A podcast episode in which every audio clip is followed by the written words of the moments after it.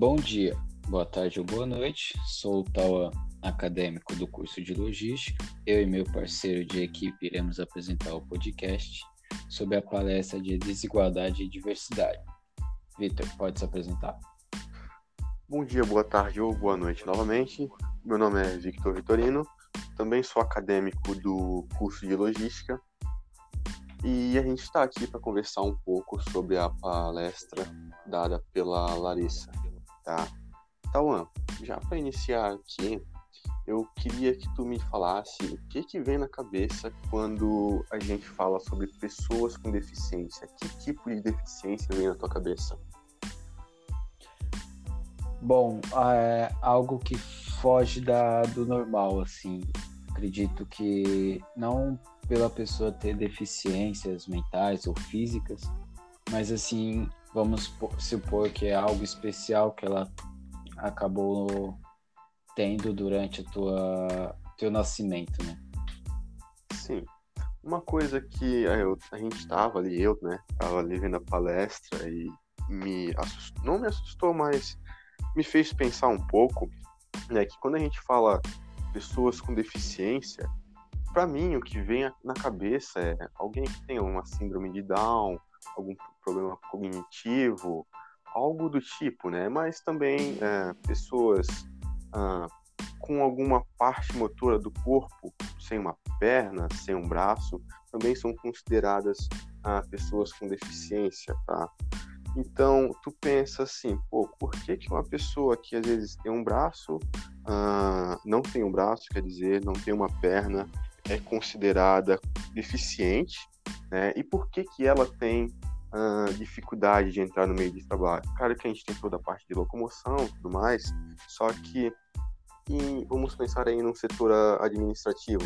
Qual seria a dificuldade dela, uma pessoa, vamos supor aí, cadeirante, a trabalhar em um setor administrativo? Porque né, ali ela vai ter que usar a cabeça e não a perna para fazer o trabalho.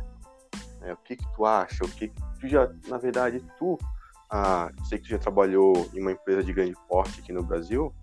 Ah, o que que tu sentiu? Se ela, ela tinha é, pessoas com deficiência na empresa, sentiu que ela tinha, como que era o tratamento da empresa e a valorização da empresa junto com essas pessoas? Então, na Gomes da Costa que eu trabalhei, é, eu conheci três PCD, né? É, uma moça era, ela era muda, ela não, não falava em si, é, escutava bem pouco assim. Ela fazia parte da higienização, então a gente tinha um, um jeito de passar as informações para ela, como sinais de Libra, é, ou mostrar mesmo assim, ah, vai fazer o de, vou fazer um desenho, ah, vamos fazer assim, explicar detalhadamente o processo que irá fazer. Sim. O outro era um senhorzinho, acho que ele tinha uns 50 e poucos anos. Ele tinha problemas mentais, tanto é que ele não não tinha crachá e não batia ponto na empresa, porque uma vez foi liberado para ele, foi passado para ele e ele toda hora batia o ponto. Uhum. E, e assim, eu, eu via muita que as pessoas tinham desrespeito com eles, assim, por, uhum. ele ter, por eles terem essa dificuldade. Sim. Como tu falou ali em, em administrativo, tinha um rapaz que ele não tinha é, a mão, mas ele trabalhava no RH. No RH. Então, uhum. isso. Então, assim, ele. É, eu não, não, não sei muito, mas acredito que a empresa se adequou e ele se adequou ao jeito de trabalhar lá. Sim.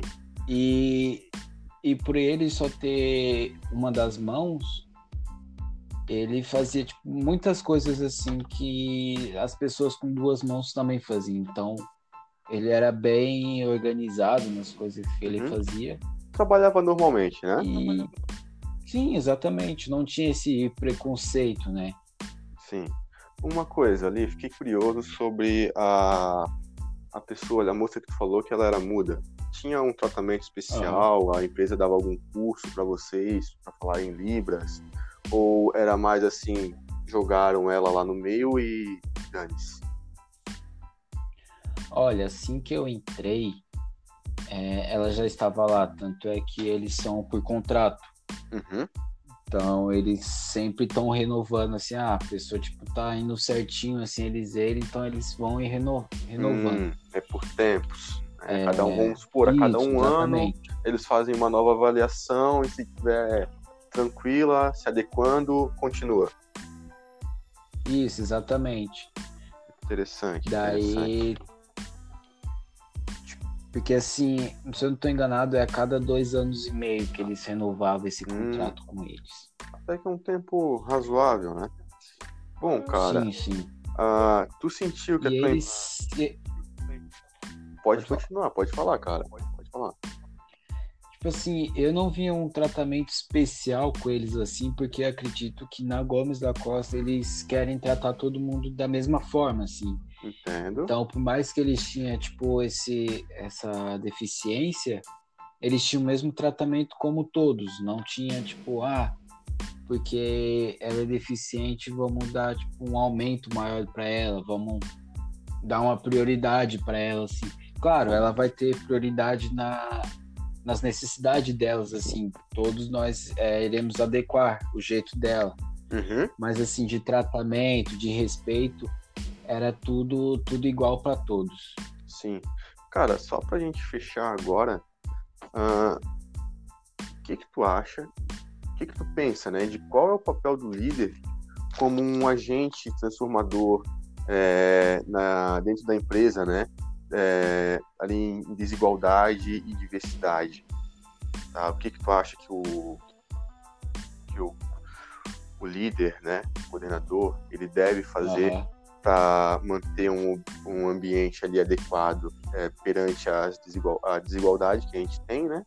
E a diversidade de pessoas Sim. que a gente tem dentro da empresa. Olha, acredito que o líder ele tem que estabelecer todas essas diversidades que tem, uhum. porque todos nós temos culturas diferentes. Saber guiar, assim, né? Assim, eu nasci, Sim, exatamente. Eu sou de São Paulo, meus pais são do Nordeste, então, tipo assim, a cultura é diferente, o jeito é totalmente diferente. Sim. E todas as pessoas, elas não são iguais.